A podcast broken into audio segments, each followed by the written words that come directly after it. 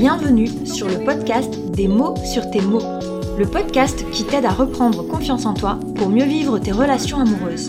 Je suis Alexandra, coach relationnel diplômée et certifiée, et sur cette chaîne, je te partage les découvertes, les notions et les secrets pour enfin vivre une relation amoureuse stable et épanouissante. Que tu sois confortablement installé, en train de faire ton ménage ou ton jogging, c'est parti pour un nouvel épisode. Hello, j'espère que tu vas bien. Merci de m'écouter dans ce nouvel épisode de podcast. Aujourd'hui, on va parler du syndrome de la victime. Alors le syndrome de la victime, c'est quelque chose euh, pour lequel beaucoup de dépendantes affectives se reconnaissent ou vont se reconnaître. Et pour l'illustrer, j'utilise un outil qui est euh, notamment présent dans le livret que j'offre euh, sur mon site internet. Donc pour l'avoir, ce livret, il suffit d'aller sur mon site internet www.womanupcoaching.com, d'aller sur la page d'accueil, de remplir euh, le formulaire et tu reçois ça dans ta, dans ta boîte aux lettres. Donc cet outil qui s'appelle le triangle de Karpman, je rappelle, c'est un outil qui permet de vraiment comprendre les enjeux des liens relationnels qu'on a avec les autres, mais aussi du comportement qu'on a nous-mêmes finalement par rapport aux, gens qui nous entourent. Et en fait, l'idée c'est de bien comprendre que en fonction de la personne qu'on a en face de nous, on va jouer un rôle différent. Quels sont ces rôles? Les trois rôles, donc forcément c'est un triangle, donc sur chaque angle, il y a un personnage. Le premier personnage, ça va être le sauveur. Le deuxième, ça va être le persécuteur. Et le troisième, celui qui va nous intéresser aujourd'hui, la victime. Et en fait, dans ce triangle de Karpman, on se rend compte qu'en fonction de notre humeur, en fonction aussi de notre caractère, de notre nature, en fonction de la personne qui est, qui est en face de nous, de l'environnement, enfin voilà, plein de choses jouent en faveur d'un personnage ou d'un autre. Mais en fait, en fonction de tout ça, on va s'amuser à passer d'un rôle à l'autre. Donc on va, on va, on va à un moment être sauveur, à un autre moment on va être persécuteur et à un autre moment on va être victime. Cela ne veut pas dire que le sauveur c'est le gentil, que le persécuteur c'est le méchant et que la victime c'est la pauvre petite chose euh, qui n'a rien demandé et à qui tout, tout arrive. L'idée c'est d'aller comprendre ce qui se joue là-dedans. Donc on va commencer avec, dans cet épisode à parler de la victime. Parce que je remarque que victime et dépendance affective peuvent euh, très bien cohabiter. Et c'est hyper mauvais, tu t'en doutes. Pourquoi? Parce qu'en fait, on apprend que le meilleur moyen d'avoir de bonnes relations, ce n'est pas de passer, par exemple, de la victime au persécuteur, ou du sauveur à la victime, ou de la victime au sauveur, peu importe. L'idée, c'est d'arrêter de jouer à ces rôles-là, de sortir de ce triangle-là, parce que c'est un triangle qui est hyper malsain. Et si je prends le rôle de la victime, en fait, en tant que dépendante affective, peut-être que ça t'arrive, ces moments, ou alors pas particulièrement de moments, mais euh, une, une idée qui est là, qui est sous-jacente et qui guide un petit peu toutes tes, toutes tes faits et gestes, toutes tes paroles, toutes tes attentes envers euh, ton partenaire, et qui te mène euh, à penser que finalement tout doit venir de l'autre, que ton mal-être va être réparé par l'autre, et que si l'autre ne le fait pas, alors soit t'es dans la mauvaise relation, soit euh, cette personne, c'est une mauvaise personne.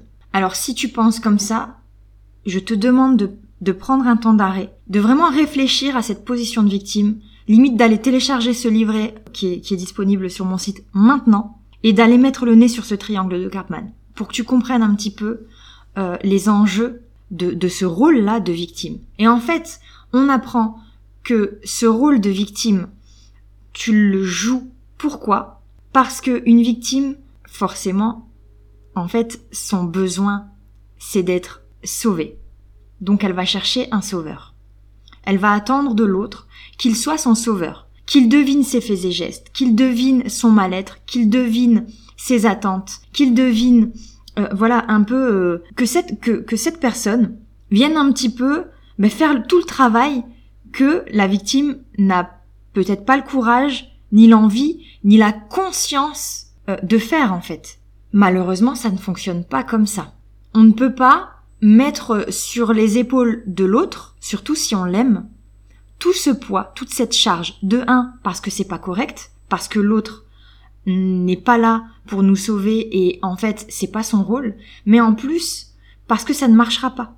Parce que tu te rendras vite compte que ce que t'attends de l'autre, quand t'attends qu'il qu'il vienne euh, t'apporter ce que tu ce que tu veux, bien souvent, toi-même, tu ne sais non seulement pas te l'apporter, mais en plus, parfois, tu sais même pas ce que c'est que cette attente. Tu ne sais même pas ce que tu attends. Tu connais pas ta vraie volonté, ton vrai besoin derrière. Donc l'idée, c'est d'aller travailler sur la connaissance de toi, de comprendre un peu ce que t'attends d'une relation, ce que t'attends de l'autre, et surtout d'aller comprendre que ce que t'attends de l'autre, bien souvent, tu peux te l'apporter toi-même. Alors ça peut un peu casser euh, ce, ce mythe-là de, de l'amour euh, fusionnel, passionnel et, en fait euh, qui semble être le seul vrai amour. Moi, je te dis que c'est faux. Si tu veux être dans une relation saine et équilibrée, il va falloir enlever tous ces mythes qu'on nous a mis là dans la tête depuis qu'on est petite. L'idée selon laquelle un beau chevalier va venir sur son cheval et nous sauver et, et nous donner tout ce qu'on attend depuis toujours. Sauf que c'est pas vrai. Je le répète, c'est absolument pas vrai. Le jour où tu seras capable de te comprendre, de t'apporter ce dont tu as besoin, tu, vas savoir mettre le doigt sur ce dont tu as besoin et ce, ce dont tu as envie, mais que tu ne peux pas t'apporter toi-même. Donc, dans un premier temps, on va travailler à comprendre tes besoins, tes envies, pour aller déterminer si ces besoins et ces envies-là, tu peux les combler par toi-même, mais avec sincérité, bien sûr.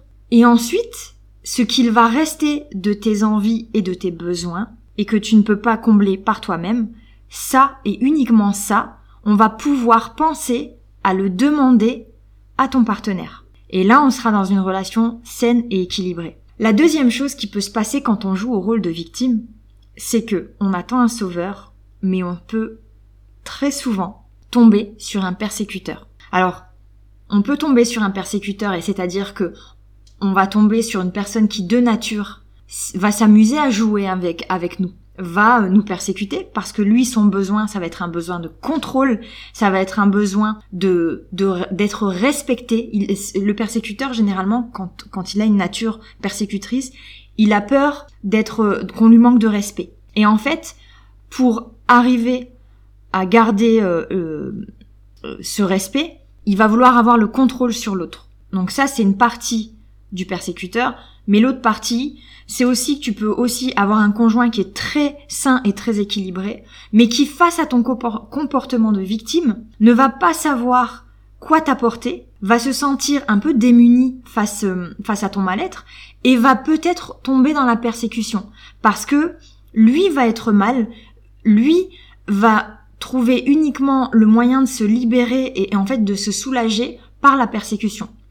Et ça va donner des disputes, ça va donner euh, des incompréhensions et ça peut mener à une rupture. Donc en fait, tout ce que tu veux éviter dans, dans, dans, dans la dépendance affective, si tu le prends pas en main, ben tu vas, tu vas le créer. Donc t'as peur d'être quitté, tu risques fort de la créer si tu te remets pas en question quant à ton statut de victime. Donc bien sûr, c'est si tu te reconnais là-dedans. Hein, euh, tout le monde ne se reconnaîtra pas là-dedans. Mais mon but à moi, c'est que tu sois le plus honnête possible avec toi-même pour te regarder vraiment en face et mettre le doigt sur ce qui convient pas dans ton comportement parce que au plus tu vas savoir te changer toi-même, te remettre en question toi-même, au plus ça va être facile ensuite d'aller euh, euh, ben, rectifier tes relations avec les autres.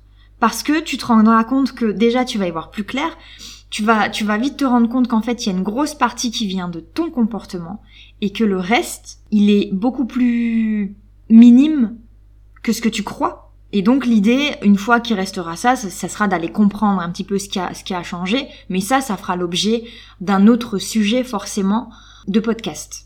Donc voilà ce que j'avais à dire sur le syndrome de la victime. Encore une fois, c'est un peu euh, euh, dans tous les sens. Je ne prépare euh, quasi jamais mes podcasts et du coup je je veux au feeling. Donc j'espère que ça a répondu à, à, des questions que tu, te pouvais, tu pouvais te poser à toi-même sans forcément avoir les réponses. J'espère que ça, a, ça a pu te mettre sur une voie, que ça a pu te guider, ou peut-être même que, que tu es là à m'écouter en reconnaissant ton ou ta partenaire dans le rôle de victime. Et dans ce cas-là, j'espère que ça a pu t'aider aussi. Je reviendrai certainement avec d'autres épisodes et qui concerneront le, le, le sauveur et le persécuteur. Et puis en attendant, je te souhaite de prendre bien soin de toi et je te dis à très vite.